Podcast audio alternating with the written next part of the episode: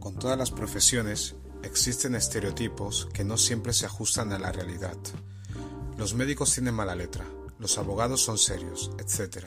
En este caso nos sirve el ejemplo de las animadoras. Las animadoras, de entrada, te parecerán todas muy guapas y atractivas, pero si haces una observación más detallada, verás que una te parece más guapa que otra, otra más feita, otra más delgada, otra más baja, etc.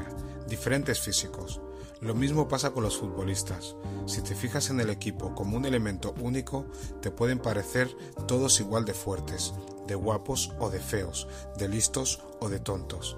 Es a nivel individual cuando se les conoce mejor. Por eso recomiendo a los futbolistas que consigan dar entrevistas a gente que esté dispuesta a escucharlos. Me refiero a revistas tipo Panenka, Libero y algunas otras más que se pueden encontrar. Muchos futbolistas que no son estrellas creen que no tienen nada que contar, pero se equivocan. Hay miles de personas atentas a lo que ellos hacen. Todos tenemos algo interesante que contar, pero no todo el mundo sabe cómo hacerlo ni el micrófono para expresarse. Y no todo el mundo quiere.